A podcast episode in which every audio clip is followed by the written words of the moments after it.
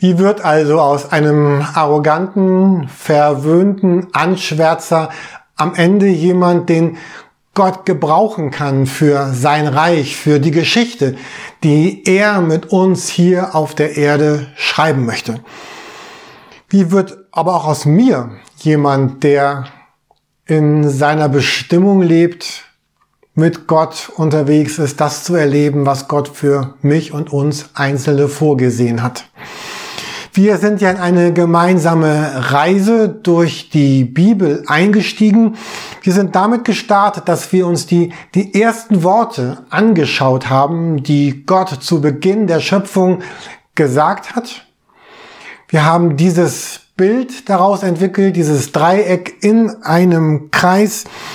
Und, und hier sehen wir Gottes Grundwillen. Wir sehen, darum geht es Gott. Und Gott sagt, ich bin dein Schöpfer und du bist mein Ebenbild, du bist mein Gegenüber. Und jetzt gibt es diese, diese Herausforderung, pflege die Erde in meinem Sinn, folge, handle und gestalte. Also hier zu Beginn der Menschheitsgeschichte, der Weltgeschichte sehen wir so diese DNA der Beziehung Gott, Mensch, Mensch, Gott. Und es geht darum, dass, dass, dass wir das verstehen und sagen, ja genau, dafür bin ich da. Berufen, genau in diesen Kreis, in dieses Dreieck hineinzusteigen und das zu erleben. Ich will jemand sein, der in diesem Kreis lebt. Und dann sehen wir ja in der weiteren Geschichte der Menschheit, dass das alles einen, einen Riss bekommen hat. Es hat nicht so funktioniert, wie es hätte funktionieren sollen. Und dann sehen wir in der weiteren Geschichte, dass, dass Gott jetzt eine Entscheidung trifft, die Menschheit zurückzugewinnen. Und später wird, wird Jesus kommen und er sagt, ich bin genau dazu gekommen, um das Verlorene wiederzufinden, um das wiederherzustellen, wie Gott sich unser Leben auf der Erde gedacht hatte, was dann aber doch verloren ging. In der letzten Predigt von Silvanus haben wir gesehen, Gott schafft und Gott schenkt deswegen, Gott lädt den Menschen in einen Bund ein. Dort war die Predigt über das Leben von Abraham und, und Sarah.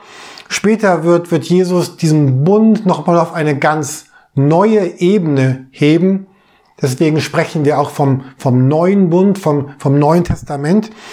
Aber das Thema ist immer das gleiche, dass Gott die zerbrochene Beziehung des Menschen mit ihm wiederherstellen möchte. Zurückführen will zu dem, worum es eigentlich geht. Und hier in dieser Geschichte mit Abraham und Sarah haben wir gesehen, es geht um ein Doppeltes. Dass einerseits Gott sagt, du Mensch bist mir nicht egal, aber andererseits, dass wir Menschen Gott unbedingt brauchen und nötig haben. Hier in diesem Dreieck, wir sehen, dass Gott die zerbrochene Identität des Vaters mit dem Sohn und des, des Vaters mit der Tochter, dass er das wiederherstellen möchte. Es gab so ganz nette Reaktionen von euch. Einige haben gesagt, dass sie sich so aus Spaß einen neuen Namen gegeben haben, in dem jetzt auch so ein H vorkommt. Wer genau verstehen will, was das bedeutet, lest doch bitte nochmal oder hört, seht die Predigt von Silvanus aus der letzten Woche. Glaube Christian bedeutet, dass Gott uns einlädt, in diesen Bund hineinzutauchen, dass wir ihn als unseren Vater verstehen, unsere neue Identität finden und sagen, Hand in Hand wollen wir gemeinsam mit ihm handeln. Und wir sehen dann Gott als einen vergebenden Vater zum Beispiel und sagen, dann möchte ich auch jemand sein, der vergibt. Wir sehen Gott als den reinen, als den heiligen Vater und sagen, dann ist meine Identität, dass, dass mein Leben auch so ein reines, ein, ein heiliges Leben immer mehr werden soll. Wir lesen in der Bibel vom Herzen Gottes, was Gott bewegt, was Gott treibt. Und in diesem Dreieck zu leben bedeutet, dass das jetzt auch mein Herz werden soll, was ich hier als Gottes Herz sehe. In der Predigt heute Morgen Jetzt geht es um Josef. Der Vater von Josef heißt Jakob. Er ist ein Enkel von Abraham und die, und die Großfamilie von Jakob lebt nun im Land Kanaan. Und Josef ist sozusagen ein Urenkel von Abraham. Wir sehen, dass Jakob als Vater von Josef sich überhaupt nicht so verhält, wie es heute jeder gute Erziehungsratgeber für den jungen Vater sagen würde. Wir lesen in 1. Mose 37, Jakob hatte Josef lieber als alle seine anderen Söhne. Und nicht nur, dass er ihn lieber hatte, er, er zeigt das auch. Er bevorzugt und er verhätschelt Josef. Er schenkt ihm so seine besondere Aufmerksamkeit. Er bekommt bessere Arbeiten. Und mittendrin lesen wir, dass Jakob seinem Sohn Josef so ein besonders kostbares Gewand schenkt. Einen besonderen kostbaren Mantel. Und das war damals durchaus Sitte im Orient, dass der Vater seinem erstgeborenen Sohn besondere Rechte gibt, die einen besonderen Mantel schenkt und ihm eine besondere Stellung gibt. Nun war aber Josef gar nicht der erstgeborene Sohn von Jakob, das war nämlich Ruben. Und, und, und Jakob bringt mit dieser Entscheidung alles durcheinander und er setzt praktisch den ganz spät geborenen Josef an die Spitze seiner Familie und gibt ihm eine, eine Stellung und Rechte, die ihm gar nicht zustehen. Und wir lesen dann, dass Josef das aber total gerne mitmacht. Äh, er ist jemand, der diese Rolle gerne übernimmt. Er ist auch jemand, der immer wieder dem Vater berichtet, was die anderen Kinder so Falsches und Schlechtes gemacht haben und was nicht gut läuft. Also so eine richtig sympathischer Anschwärzer, ein Verräter, eine Petze. Ein, ja, jemand, der, also ich stelle mir vor, es wird ja auch gesagt in der Bibel, dass, dass seine Brüder ihn nicht mehr mochten. Es, es heißt, sie, sie hassten ihn und sie, und sie redeten keine guten Worte mehr mit ihm und irgendwie kann man das auch ein bisschen verstehen. Mit diesem Josef wäre, glaube ich, niemand von uns so richtig gerne zusammen gewesen. Und, und gleichzeitig hat aber Gott mit, mit Josef etwas, etwas Starkes vor.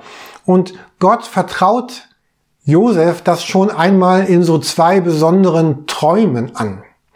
Aber Josef in seiner Arroganz und Überheblichkeit hat nichts Besseres zu tun, als diese Träume jetzt seiner ganzen großen Familie zu erzählen und natürlich mit ihm als strahlendem Held in der Mitte.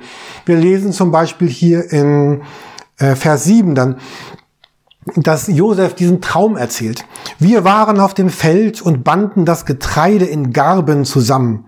Auf einmal stellte sich meine Garbe auf und blieb stehen. Und zu meiner Überraschung stellten sich eure Garben ringsherum auf und verneigten sich vor meiner. Seine Brüder, Josef, hast du, möchtest du König werden über uns? Und wir lesen dann dort, wegen seiner Träume hassten sie ihn noch mehr. Aber Josef treibt es noch mehr auf die Spitze. Gott schenkt ihm einen zweiten Traum, den er auch sofort erzählt. Vers 9, passt auf, er hatte noch einen Traum. Ich sah die Sonne, den Mond und elf Sterne und sie alle verneigten sich vor mir. Später sollte das tatsächlich so passieren und so geschehen. Aber hier zu Beginn sehen wir Josef als einen unreifen, einen arroganten Schnösel. Josefs Welt dreht sich um Josef. In Josefs Herz ist ganz viel Platz für Josef. Er ist noch völlig unbrauchbar für all das, was Gott mit ihm vorhat und, und, und tun möchte. Und ich dachte so beim Lesen, das könnte ja auch so ein Bild für ja, vielleicht für mein oder für dein Leben sein, dass, ähm, dass Gott hat noch ganz viel mit mir vor, aber ich bin noch gar nicht so unterwegs mit ihm, dass er mich jetzt schon dafür gebrauchen könnte, was er mit mir vorhat. Ich bin überzeugt davon, dass Gott für jeden Menschen eine, eine Bestimmung hat. Und deswegen ist ja auch der dritte Satz, der dritte Satz unserer Vision als, als EFT, dass wir sagen, entdecke deine Bestimmung. Es gibt etwas, was, was nur durch mich in unsere Welt hineinkommt. Es gibt etwas, was Gott vorgesehen hat für mein Leben, für dein Leben, was durch, durch mich, durch dich in diese Welt hineinkommt. Was aber eben nicht hineinkommen würde, wenn ich mich wegducke und meine Verantwortung nicht übernehme oder wenn ich so unreif bleibe, wie wir hier zu Beginn des Lebens Josef erleben. In dieser Predigtreihe entwickeln wir ja gemeinsam zwei Dreiecke. Und wir sind davon überzeugt, dass in diesen beiden Dreiecken dort alles drin ist, was die ganze Bibel beschreibt. Jede Begegnung, alles, was Gott sagt und tut, ist ein Ausdruck von diesen, von diesen beiden Dreiecken.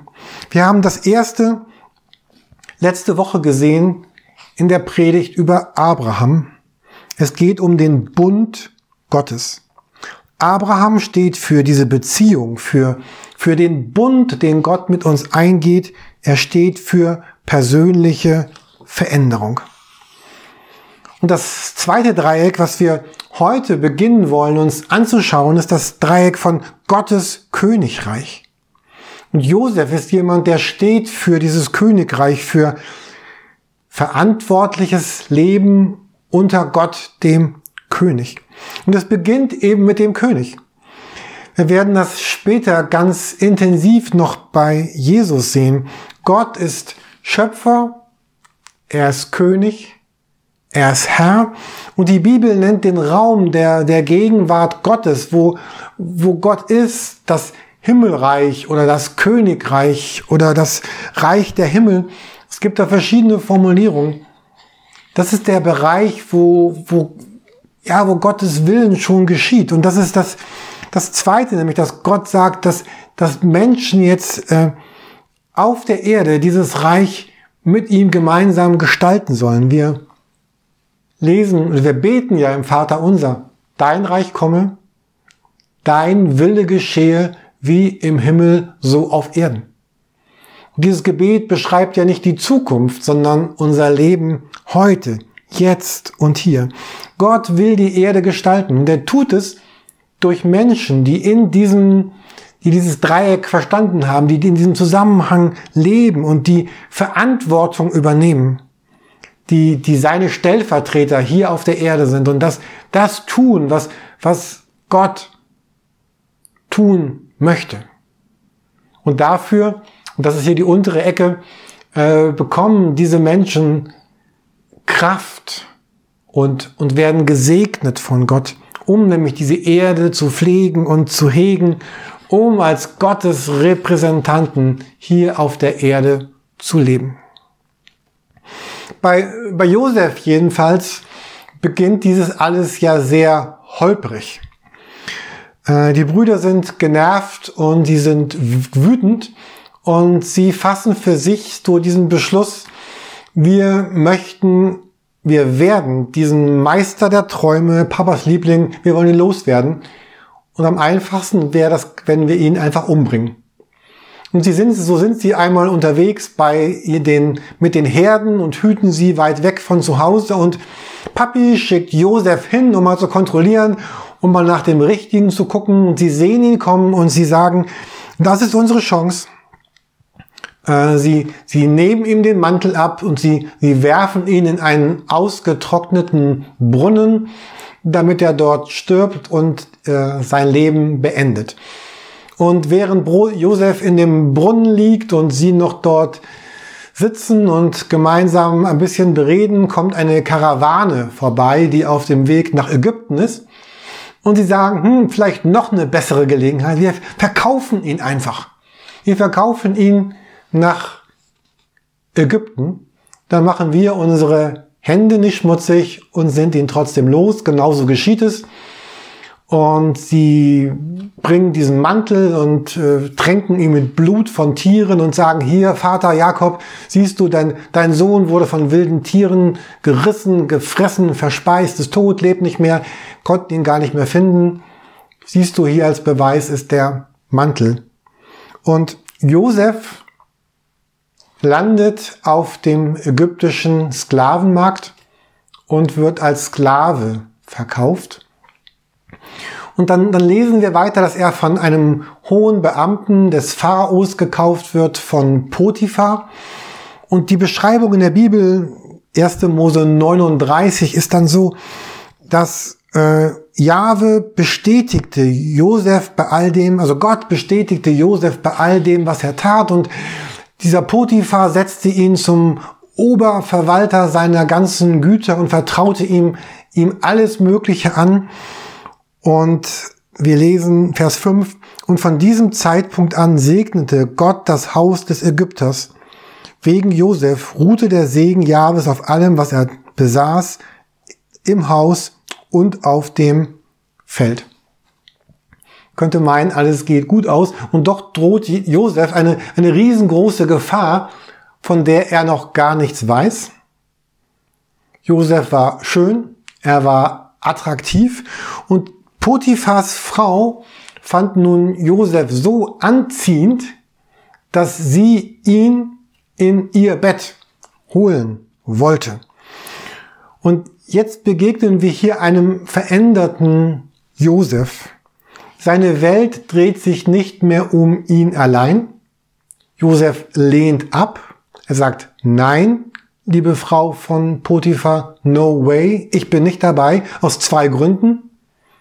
Zum einen aus Respekt vor Potiphar, der mir so viel Gutes erwiesen hat, aber genauso aus Respekt vor Gott mit dem ich jetzt lebe und mit dem ich jetzt unterwegs bin. Lust schlägt in Hass um, Potiphas Frau verschmäht und zurückgewiesen, initiiert eine vorgetäuschte Vergewaltigung und Josef landet nach seiner Brunnenerfahrung nun in Kerkern, in Gefängnissen in Ägypten. Wenig zu spüren von Autorität, Stellvertretung, Kraft und Segen. Aber doch hier die, die Geschichte, sie wiederholt sich. Wir lesen im, im Gefängnis, Vers 21, aber Jahwe in seiner Treue stand Josef bei. Er sorgte dafür, dass der Gefängnisvorsteher ihm sein Wohlwollen schenkte. Er übertrug Josef die Aufsicht über alle Gefangenen und alles, was dort zu tun war. Also wieder erleben wir einen, einen Josef, der in seiner Bestimmung bleibt, der Verantwortung übernimmt. Und Josef entscheidet sich hier im Gefängnis als Sklave, ich werde nicht verbittern. Ich werde mich nicht aufgeben und ich werde auch Gott nicht beiseite schieben. Er entscheidet sich gegen die Verbitterung und für das Vertrauen. Und dass ihm das nicht leicht fällt, erkennt man ja in diesem Text. Ägyptische Kerker sind nicht bekannt als Orte der Inspiration und der Freude. Dann trifft er dort auf zwei hochrangige Gefangene des ägyptischen Hofes und sie wenden sich mit ihren Träumen an ihn und wir sehen einen, einen Josef, der der in seiner Reise der Entwicklung jetzt, jetzt wirklich weitergekommen ist. Er, er sagt, die beiden sagen, wir haben einen Traum gehabt, aber es gibt niemanden, der ihn deuten konnte. Und dann sagt Josef, Deutungen sind Gottes Sache. Aber erzählt mir die Träume ruhig. Und Gott schenkt ihm tatsächlich Deutungen. Es geht für den einen von den Gefangenen gut aus und trotzdem wird Josef dort im Gefängnis vergessen und, und muss dort bleiben.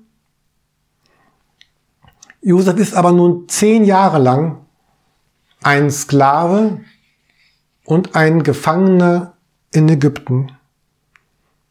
Wenn du dir vorstellst, wo du vor zehn Jahren gewesen bist und was, all, was alles geschehen ist in diesen zehn Jahren, bekomme so ein Bild dafür, was, was Josef, wie lange Josef dort als Sklave, als Gefangener in Ägypten unterwegs war. Er geht einen Weg des Leidens, der Isolation und der Ungerechtigkeit.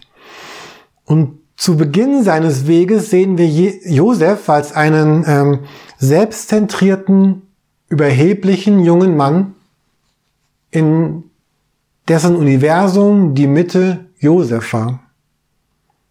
Und hier sehen wir ein, ein Josef, der irgendwie da angekommen ist, dass er sagen konnte, ich, eigentlich kann ich nichts. Aber Gott ist der, der die Dinge gut wendet. Und das sagt er gleich später noch einmal. Der Pharao bekommt eine riesengroße Krise, also der oberste König und Herrscher von Ägypten bekommt eine große Krise. Man erinnert sich an, an Josef dort im Gefängnis. Er wird zum Pharao gebracht und wieder geht es um Träume. Und wieder sagt Josef, ich, nein, sagt Josef, ich kann dir keine Antwort geben, aber Gott wird eine Antwort geben, die dem Pharao zum Guten ist. Josef ist an einem Ort angekommen, wo Gott ihn gebrauchen kann, wo er die Verantwortung übernehmen kann, die er Josef geben wollte. Und wir sehen dann, dass durch die Weisheit von Josef ein ganzes Volk gerettet wird, auch dass die ganze Familie von Abraham wird gerettet in dieser Hungersnot, die kommen würde. Und das war ja so besonders wichtig, weil aus dieser Familie sollte ja irgendwann Jesus kommen, der in einer ganz besonderen Weise einschreiten würde. Aber wir sehen hier, dass, dass Gott sagt, ich habe ein ich habe einen Willen, ich habe eine Absicht für diese Welt und ich, ich, ich gehe diesen Weg dadurch, dass ich Menschen, dass ich Menschen Autorität gebe, in meinem Namen zu handeln. Wenn man die ganze Geschichte liest, kann man sich auch fragen, Gott, warum hast du nicht einfach die Hungersnot gestoppt? Du hast doch die Kraft und die Autorität dazu, aber diese Frage wird gar nicht gestellt und bleibt auch völlig offen.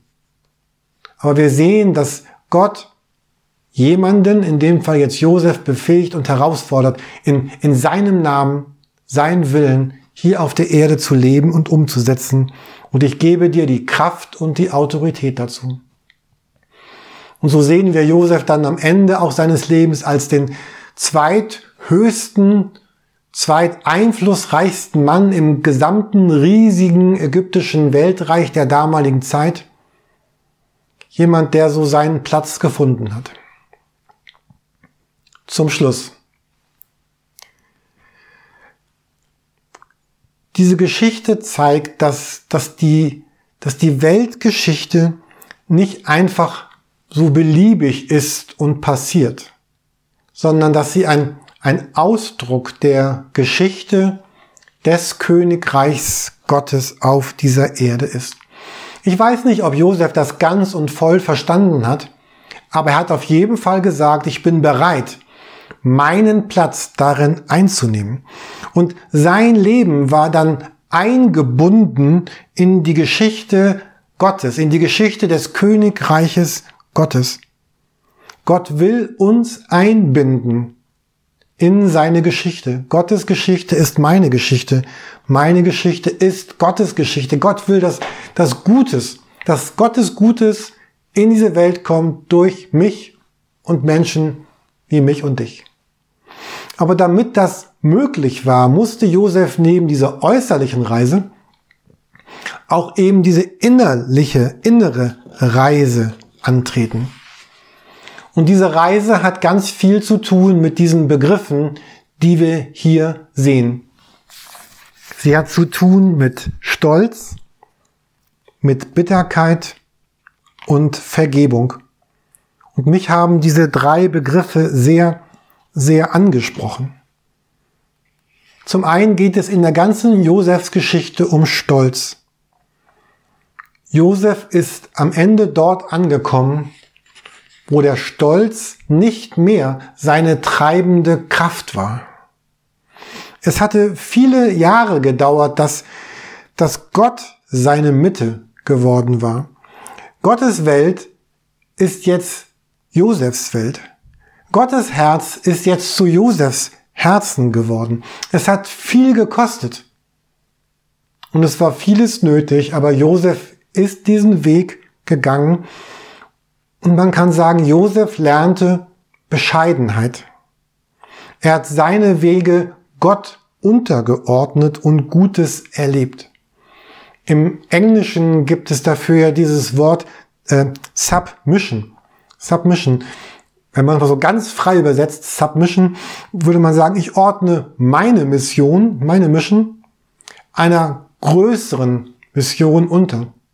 Die Mission meines Lebens ordne ich Gottes Mission in der ganzen Geschichte der Welt unter und ein.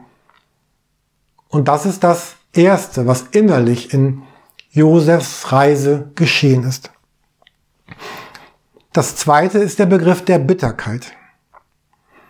Wie viele Menschen treffe ich jeden Monat, wo ich spüre, da ist so eine Bitterkeit im Blick auf das eigene Leben, auf andere Menschen, auf die Umstände, auf Dinge, die sie erfahren, erlebt oder nicht erfahren und erlebt haben.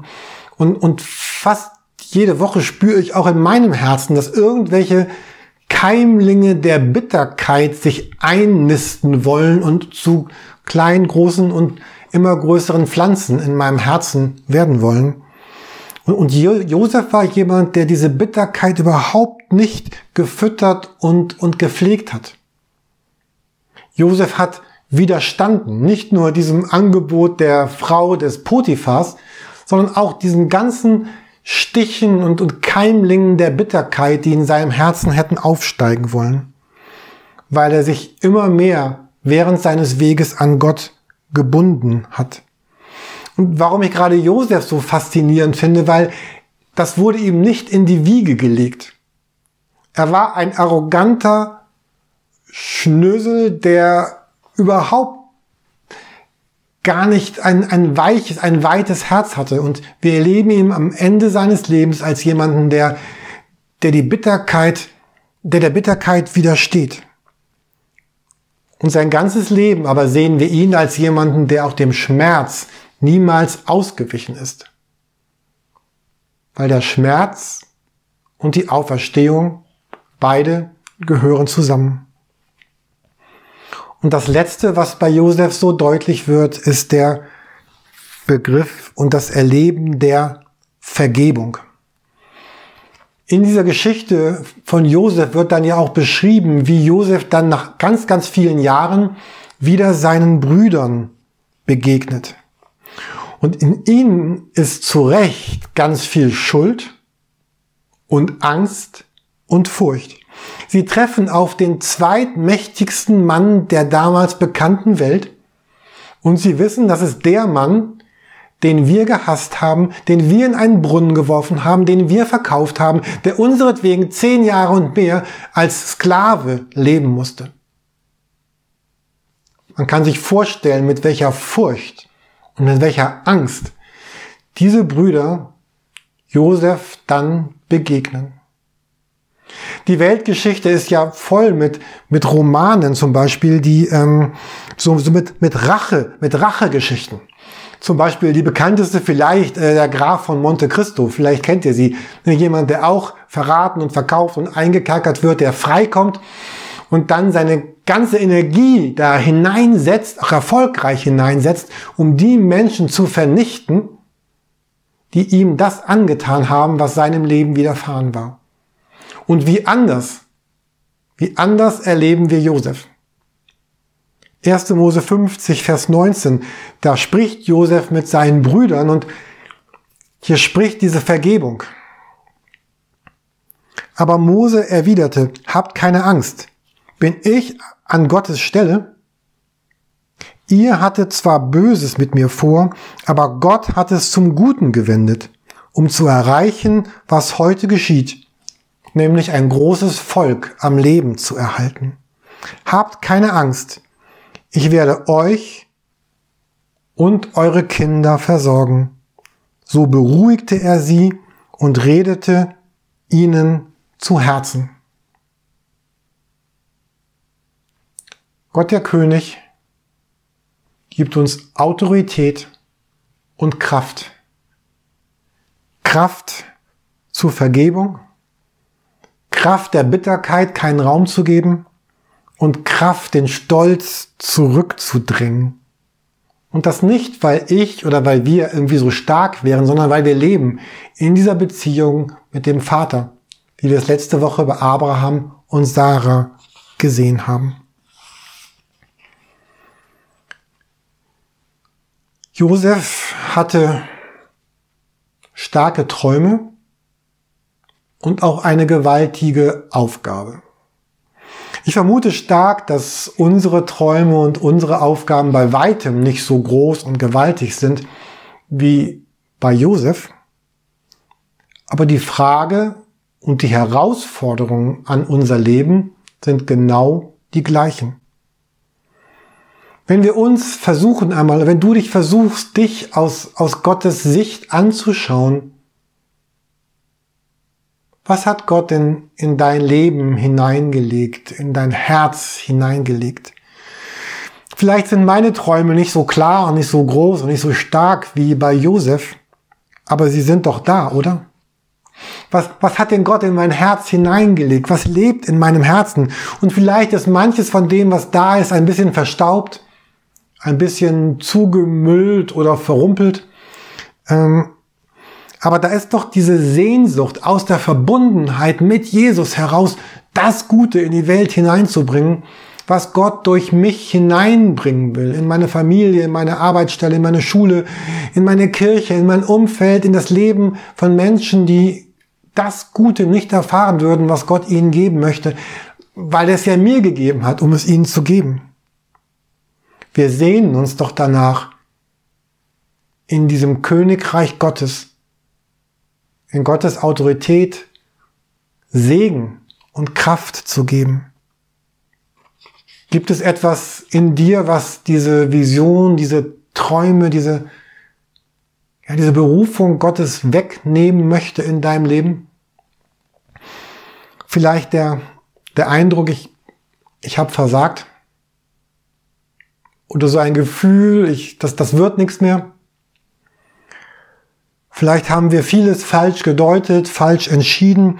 Vielleicht sagen manche Umstände dir, du hast deine Zeit und deine Kraft und dein Geld verschwendet.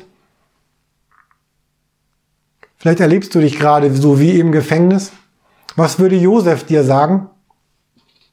Josef würde sagen, halte deine Träume fest. Halte das fest, was Gott dir ins Herz gelegt hat. Nicht diesen stolzen, überheblichen Teil, sondern, sondern den Teil, der Gottes Vision ist, Gottes Bild, was du in deinem Herzen weißt und was da ist und was vielleicht ein bisschen eingestaubt ist. Wirf das nicht weg. Und wir können uns vorstellen, wie oft Josef in seinem Leben so ein Aber sagen musste dort in dem Brunnen oder im Gefängnis als, als Sklave, wie oft er dieses Aber gefunden hat. Das ist gerade nicht schön. Es ist sogar furchtbar. Aber Gott hat etwas in mein Herz gelegt und daran halte ich fest. Was Gott mir geschenkt hat, möchte ich leben, belebe es und tritt neu in dieses Dreieck ein.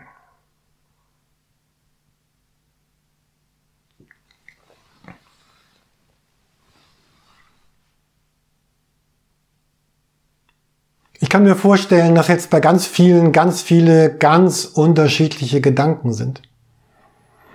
Und wahrscheinlich ist es nötig, diese, diese Gedanken einfach einmal zu sortieren. Vielleicht bedeutet es für dich, das aufzuschreiben, was, was Gott dir gegeben hat und wo du vielleicht traurig bist, wo du verzweifelt bist oder wo Dinge auseinandergelaufen sind. Vielleicht hilft ein Notizbuch und ein guter Zettel. Aber vielleicht ist es auch nötig, mit, mit diesem Blatt, mit diesem Zettel zu jemandem zu gehen, mit dem du einmal darüber sprechen möchtest. Jemanden, dem du vertraust oder dem du es zutraust, mit dir dein Leben anzuschauen. Ein Seelsorger, ein, ein Coach, ein, ein guter Freund, Vielleicht brauchst du jemanden, vielleicht kann ich dir jemanden vermitteln oder selber so jemand für dich sein oder dir jemanden zeigen, der gerne mit dir sprechen möchte. Weil manchmal brauchen wir einander, um noch klarer zu sehen, was, was Gott in mich hineingelegt hat und sich auch jemanden zu suchen, dem wir das Recht geben, in zwei, drei, vier Wochen einfach einmal nachzufragen, was geworden ist. Jemand, dem wir das Recht geben, uns auf diesem Weg zu begleiten. Ich möchte gerne mit uns beten. Ich möchte für, für die Menschen beten, die schon lange jetzt mit Jesus unterwegs sind, aber auch zu Beginn für die, die vielleicht heute Morgen oder jetzt sagen, das ist alles neu für mich. Und zunächst einmal möchte ich Gott als diesen König und Vater kennenlernen. Ich möchte gerne mit uns und für uns jetzt beten.